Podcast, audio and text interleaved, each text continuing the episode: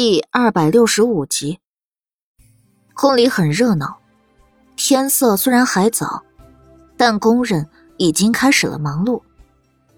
这段时间，燕夫人的案子一直没有头绪，苏黎就暂且把案子放下了，仔细盯着太子府那边。然而，太子府那边除了把人安插在宫里各处之外，什么动静也没有。快快快！皇上就等着海盐净身呢，误了时辰，你们呐有十个脑袋都不够摘的。一个内务府的公公焦急的跟在几个人后面，匆匆往宫外走。那几个人穿的是太子府的下人服，很显然是太子的人。苏黎皱了下眉，太子早早的就送了海盐入京，以备万寿节之需。那些运送海盐的侍卫，还曾经当街策马，被他跟莫连锦教训过。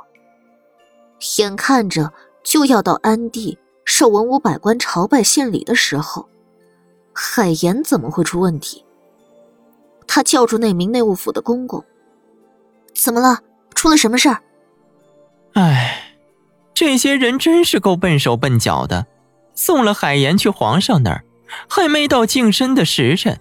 海盐却洒了，这不，宫外还有备用的，奴才得盯着他们，快些将海盐送进来。原来是这样啊，那你快去忙吧。苏黎让内务府公公离开，看了眼安帝所住的方向。海盐洒了的这件事儿，估计安帝还不知道。如果知道，这些人的脑袋恐怕早已经保不住了。这件事儿虽然小，但苏黎还是留了一个心眼。毕竟跟太子有关，无论大小，他都要保持警惕。到了太后宫里，大大小小的妃嫔，还有皇亲国戚的女眷，已然把太后宫里挤满了。如果一会儿王公大臣家的命妇也进了宫，估摸着慈宁宫也装不下那么多人。皇后跟纯贵妃陪坐在太后两侧，燕婉穿了一身红色宫装，毫不收敛她的乖张。虽然没有拉帮结派，只一个人坐在那儿，就是一片坚不可摧的气场。苏黎才刚到，太后就制止他行礼，上人搬了椅子，放在他跟皇后之间，招手叫他过去坐。苏黎环顾了一圈里面，苏浅月在，柳仁娜没来，倒是木青哥来了。不知道是谁给他接了些头发，看起来跟以前没有两样。但仔细看，还是会发现，那些头发并非他原生的。他被剪掉头发一事儿，在都城里早就宣扬开了。虽然一些人。碍于陈恩侯府，并没有对他投去太过异样的目光，但他气势锐减，垂着头，泱泱的坐在敏公主的身边，一言不发。苏黎朝太后给他安排的位置走去，下面坐着的人见太后这么着他，当即就开始拍马屁。啊，一段时日不见，战王妃的脸越发白皙了。这孕胎一看就是个儿子，谁都知道，战王妃就是战王爷捧在掌心的宝，京中多少女子都羡慕这样的感情。有人还说了，今生若是寻不到像战王爷这样的良人，宁可不嫁。苏黎坐下，朝拍他马屁的人笑了笑：“ 你们过誉了。这么看着。”你脸上的黑斑，倒是真的变淡了不少。就连太后近距离看着苏黎的脸，也觉得没有以前那么恶心了。苏黎抬手摸了摸半边黑脸，最近莫连锦吃他吃的狠了，黑斑的确是在变淡，但照这种速度来看，没个十年八载，只凭着跟莫连锦恩恩爱爱。往死里做，都不会尽快让黑斑消下去。唉，战王爷只要战王妃一人，对他人丝毫看不上眼。一个老郡主叹了口气，出声道：“可怜了我那小侄女儿，自战王爷回京以后，就一直对她念念不忘。如今九思成疾，就剩半口气了。”苏黎看过去。老郡主说这话的语气，并没有太大的难过，倒像是在试探苏黎的口风。如果苏黎有意要给莫连锦纳妾，那底下坐着的人就可以想着法子往战王府里塞人了。要不要我去给他瞧瞧？莫连锦是不可能纳妾纳侧妃的，我也不想眼睁睁看着有小姑娘。为了他而早逝，不敢劳烦战王妃大驾。老郡主嘴角抽了抽，没再继续刚才的话题。太后这才朝苏黎开口：“你替哀家把个脉，哀家一早就盼着你早些过来了。”好，苏黎没拒绝，在太后。把手搭在桌案上后，给他把了个脉，比以前好了一些，不过还是要注意勿用冷食，控制情绪。好，最近天热，贪了几日嘴，倒是被你给瞧出来了。太后连连点头，收回手的同时，目光流转，试探性的问道。听说昨日德亲王的侧妃受了委屈，受了委屈，这几个字一出，就好像苏黎昨天的主持公道，变成了袒护苏浅月的行为。苏黎还没开口，皇后倒是先说了：“太子妃也受了委屈，明明没推人，最后被人诬陷推了。”差点就要被泼上一盆脏水。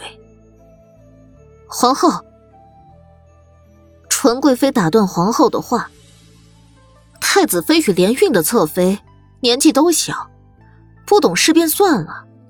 我们这些做长的，不能在孩子做了错事之后落井下石，而是要将道理交给他们，让他们日后莫要再犯。”见纯贵妃。把苏浅月跟柳仁娜相提并论，皇后哪里肯？做错事的是德亲王侧妃，纯贵妃为何要一直提太子妃？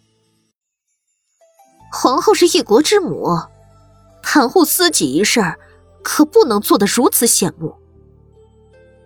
纯贵妃一字不让，太子妃为长，连运侧妃为幼。他为了一件衣服，与连运侧妃当众拉扯，丝毫不让，自然有错。若不是他不肯让，连运侧妃也不会用极端的法子，想将衣裙夺过来。纯贵妃三言两语，就在众人面前把柳仁娜的错，从诬陷他人，变成了女儿家之间不可避免的争执。皇后明显说不过纯贵妃。铁青着脸，瞪圆一双美目。苏浅月吃了瘪，但在这种场合，她也说不上话。太后则是向着纯贵妃的，她挑起这个话题，不过也是想挽回一些德亲王府的名声。眼下达到目的，他看向其他人，开始聊起今年万寿的事儿。苏黎坐在中间。百无聊赖，熬着时间。朝堂那边，安帝要接受朝拜献礼，得结束后才来与女眷会合，一起去祭天。祭天的场合就安排在青天殿，因为安帝一直没有找回来国师，他已经对外宣称国师外出游历，祭天由礼部操办主持。好不容易挨到有人来请，要一屋子的女人出发去青天殿，慈宁宫里坐着的女眷一起起身，众星拱月的捧着太后，朝青天殿而去。苏黎没凑热闹，默默跟在后面走。苏浅月也故意落了后，迟疑了好一会儿，才跟苏黎说话：“你昨日为何要帮我？”苏黎看了他一眼，笑了笑：“我帮的不是你，而是事实真相。”苏浅月被噎了一下。不管如何，算我欠了你一回。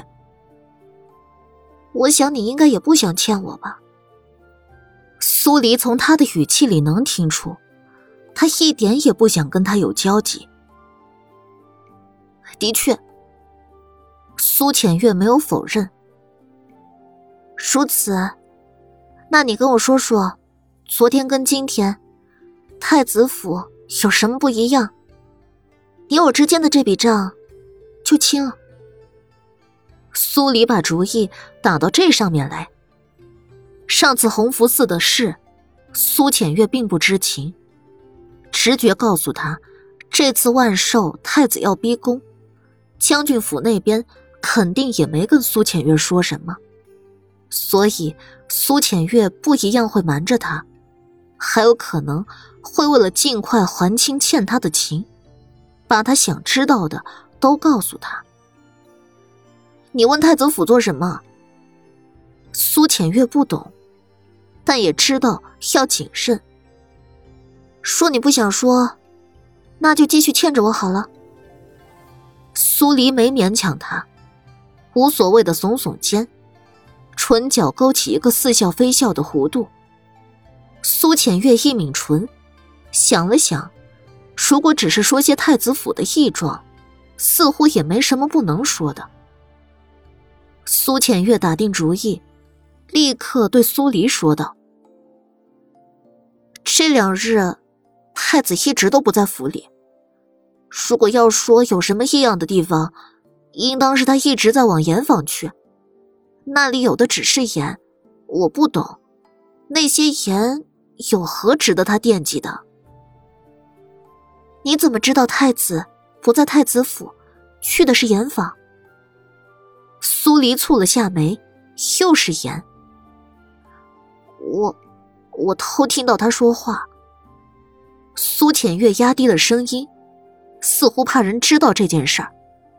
好吧，你欠我的人情算是了了。苏黎笑了笑。看起来压根没对苏浅月刚才说的那件事感兴趣。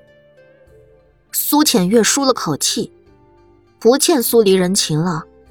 他立刻雄赳赳、气昂昂的挺直了脖子，加快脚速，去到皇后身边。皇后方才一直在注意苏浅月跟苏黎话聊。苏浅月到了他身边后，他立刻问道。你跟苏黎在说什么？母后没什么的，我与他话不投机。不过，他昨日救了我，我不想欠他人情，便跟他道了谢。苏浅月才不想让皇后认为他跟苏黎有牵扯，赶紧出言撇清。皇后点点头，微眯的凤眸不动声色的看了眼依然落后的苏黎。没再多说什么。还没抵达青天殿，女眷这边就跟安帝带领的文武百官碰了头。苏黎在人群里找到了莫连锦的身影。他跟他一样，都不爱热闹，有意落在最后。所以，两拨人汇合后，同样落在最后的两个人，很自然的走在了一起。苏黎扯扯莫连锦的袖子，见没人注意到他，立刻把刚才关于海盐的事说了一遍。我们最近一直盯着太子府，但压根不知道他频频往盐坊去。你说，他的计划会不会跟海盐有关？莫连锦皱眉：“海盐，进宫的东西一向都要盘查，就算太子想带什么东西进来，也一样。除非……苏黎顿了顿。除非那东西关乎到安帝，宫门的侍卫压根儿就不敢盘查太多，耽误时辰。莫连锦闻言，看了眼青木，侧手跟他吩咐了几句。青木不动声色，隐在人群里，直至消失不见。到了青天殿，关于祭天的仪式已经准备好，其他人留在下面。安帝率先上去上头炷香，礼部的人念着些梵文缛节，苏黎也听不懂，神游天外的想起第一次来青天殿，见到浮生的画面，唇角不由勾了勾。那个时候怎么也想不到，有一天他会跟水火不容、装神弄鬼的浮生成为好朋友。一段时间没见到他了，也不知道他跟桑桑怎么样了。